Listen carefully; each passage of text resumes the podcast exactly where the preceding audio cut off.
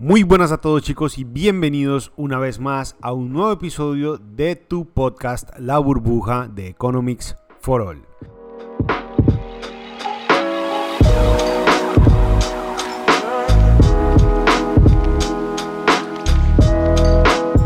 Mi nombre es Fabián Munevar y como siempre en esta ocasión los voy a estar acompañando porque vamos a atacar un tema trascendental en el mundo del trading y las inversiones el papel de la psicología en el trading. Quédate hasta el final que vamos a estar hablando literalmente sobre los principales problemas que suele traernos el no entender por qué es tan importante la psicología en el trading y cómo podemos poco a poco ir mejorando en ese tipo de cosas.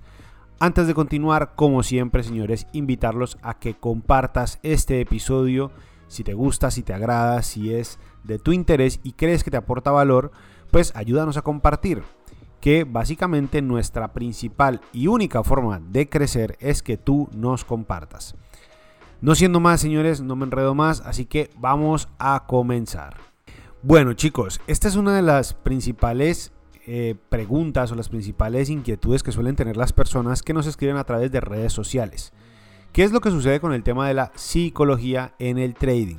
Hasta que no entiendes el papel tan trascendental que tiene el manejo adecuado, entre comillas, de la psicología en el trading y en el mundo de la inversión, vas a continuar estrellándote con sistemas fallidos de inversión. ¿Eso qué significa? Que si no aprendes de qué se trata la psicología en el trading, vas a continuar perdiendo dinero. Ahora, empecemos por el principio. ¿A qué nos referimos cuando hablamos de la psicología en el trading? Básicamente, el trading tiene dos componentes el mercado en general, todo lo que implica el análisis, no sé qué, revisar las noticias, revisar los gráficos, entender el activo, todo lo que significa mercados. Y por el otro lado está el trader, la persona que ejecuta, que hace, que lleva a cabo las acciones que requiere ese mercado para poder generar rentabilidad. El asunto aquí es que en términos de importancia, en cuanto a un sistema de trading me refiero, el 80% del resultado no depende del mercado, depende del trader. Por lo tanto, no es sano, no es inteligente, no es sensato dedicar el 90% de nuestros esfuerzos a aprender cada vez más sobre el mercado si no corregimos, si no mejoramos, si no llevamos a su máximo potencial a quien debe ejecutar ese sistema, que en este caso es el trader. Entonces, la importancia del manejo que tiene esa persona, que tiene ese trader de su sistema, la forma en la que toma decisiones, la forma en la que asume pérdidas, la forma en la que asume ganancias, es trascendental para poder llevar a cabo todo lo que un sistema requiere. Es más fácil, es más inteligente, es más sano enfocarse en el trader que enfocarse en el mercado. Este capítulo básicamente lo que pretende es mostrarte por qué esto es tan importante y cómo podemos ir corrigiendo. Ya sabemos entonces qué es la psicología o cuál es el papel de la psicología en el trading. Es decir, esa persona que está ejecutando debe tener o debe consolidar, debe construir un mapa mental, un mapa psicológico que le permita tener un marco sobre el cual actuar frente al mercado. Ahora, ¿esto por qué es tan importante? Porque imaginemos por un momento que tú tienes una receta para cocinar y te han dicho, mira, para tú poder preparar el mejor pan posible tienes que colocar 2 gramos de mantequilla, 2 gramos de sal, 2, qué sé yo, 2 pizcas de azúcar, tienes que colocar un gramo de levadura, etcétera, etcétera. Pero cuando tú empiezas a cocinar, resulta que cuando tú lees la receta, por alguna razón tú llegas y dices, no, pues a mí me parece que el día de hoy, en vez de ponerle 2 gramos de azúcar, yo quiero ponerle 3.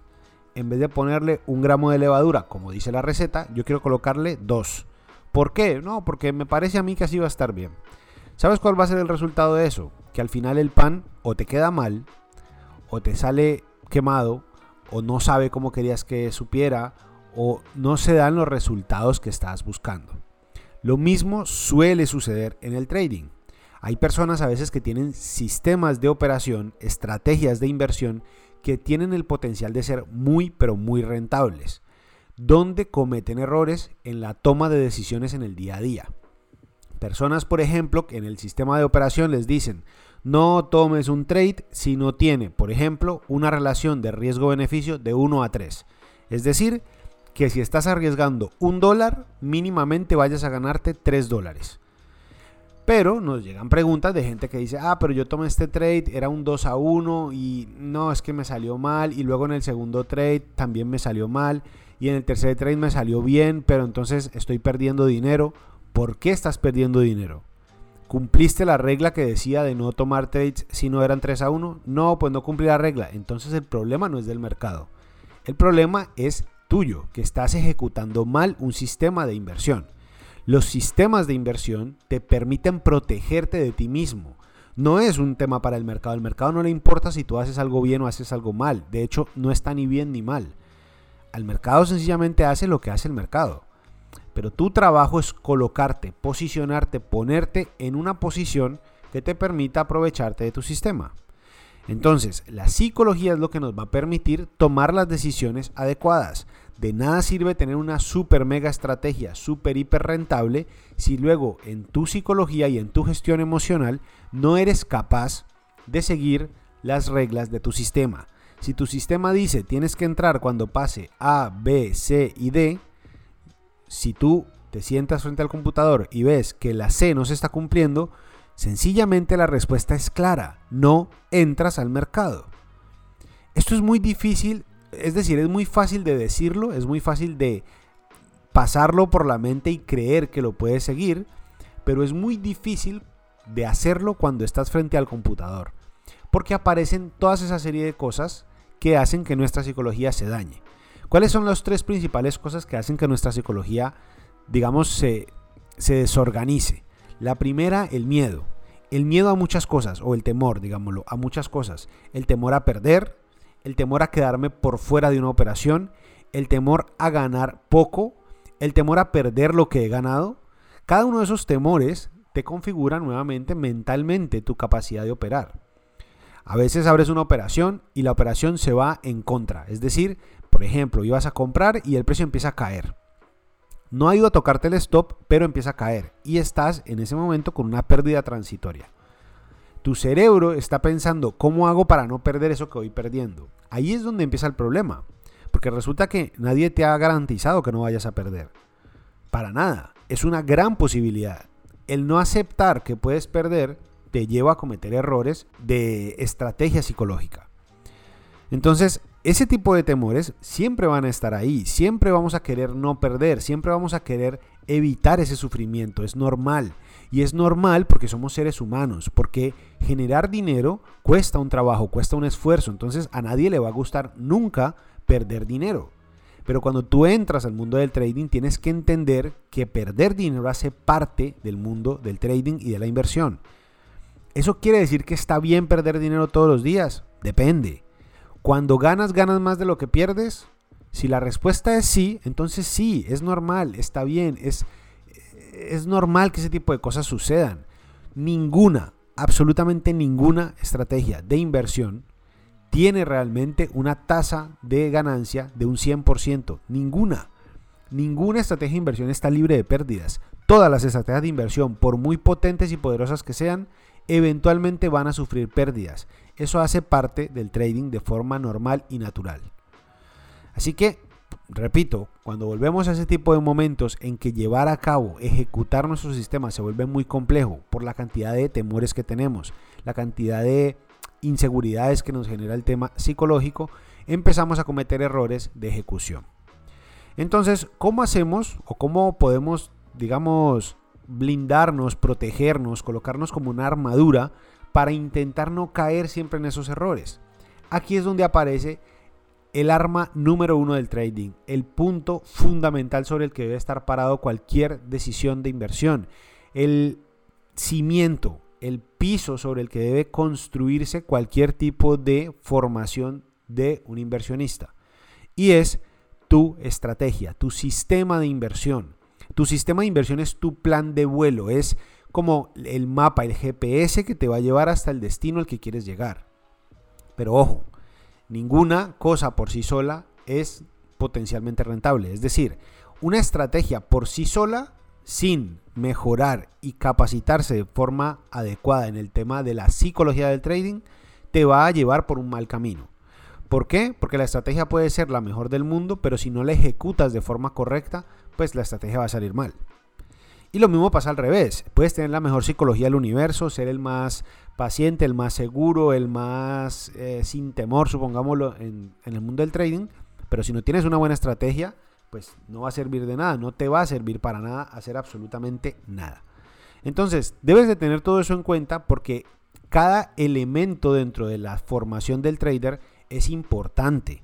La psicología es trascendental, pero no es única. En este caso, lo mismo te va a pasar con la estrategia. La estrategia es fundamental, es importantísima porque te va a blindar, a proteger de ti mismo, te va a proteger de tus trampas psicológicas y emocionales.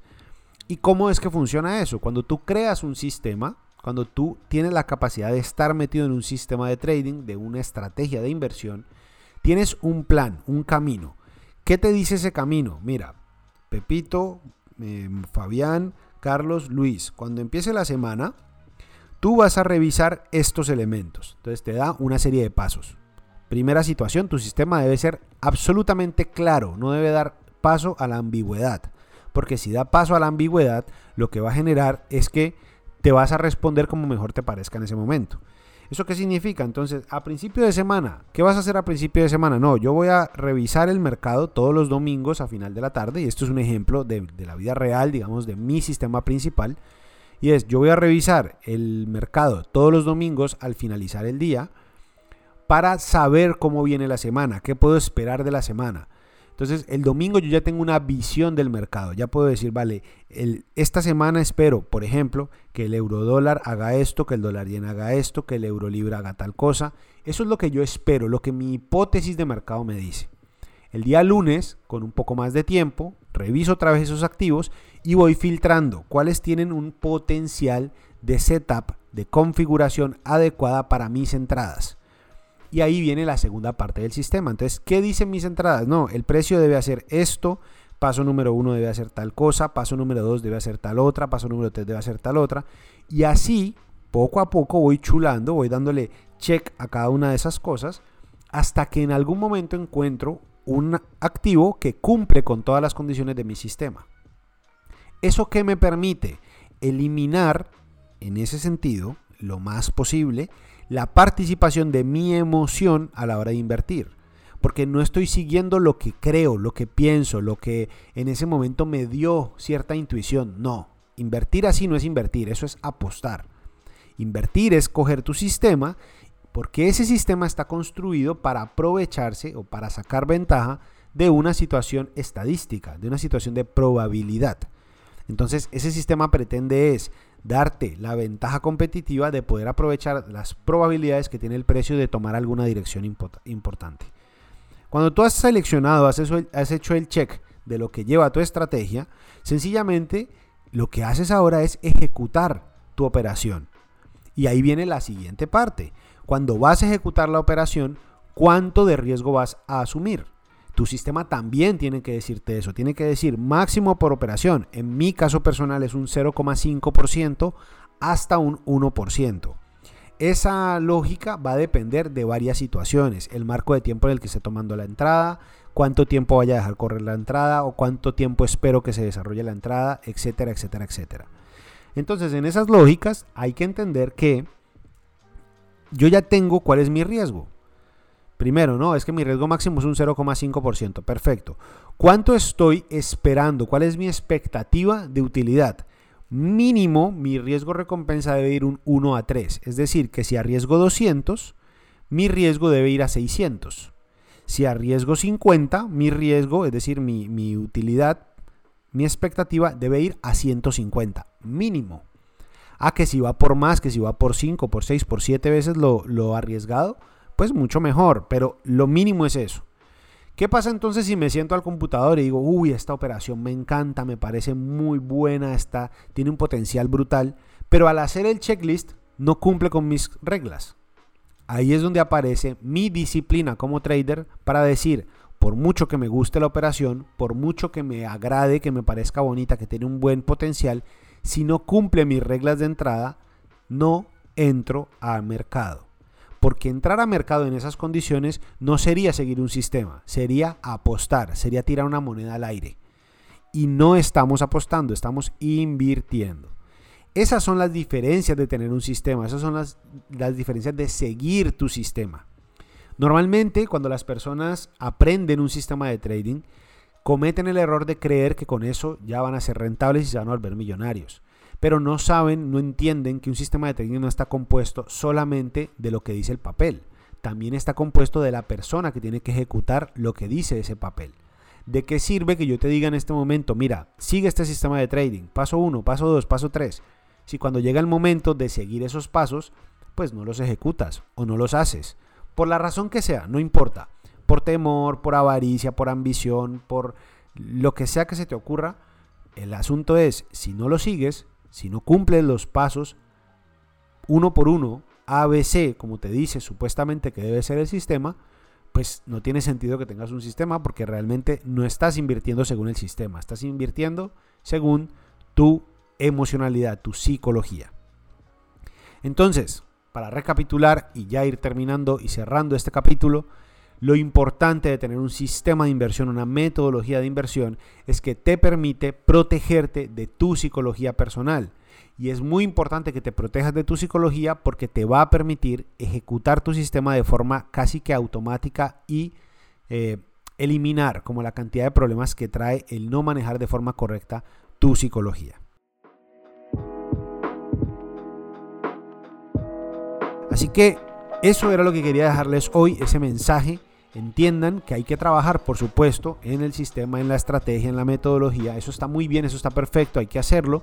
Pero no dejen de lado, no descuiden a la persona responsable de ejecutar ese sistema, de ejecutar todo eso que estás aprendiendo.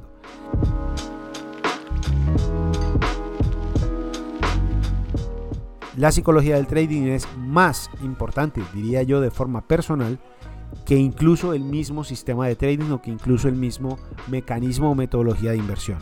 Así que deja de aprenderte 40 cursos sobre 20 estrategias distintas y em, empieza a aprender a gestionarte a ti mismo, a manejar de forma correcta tu estrategia y hacerlo de la forma en que debe hacerse.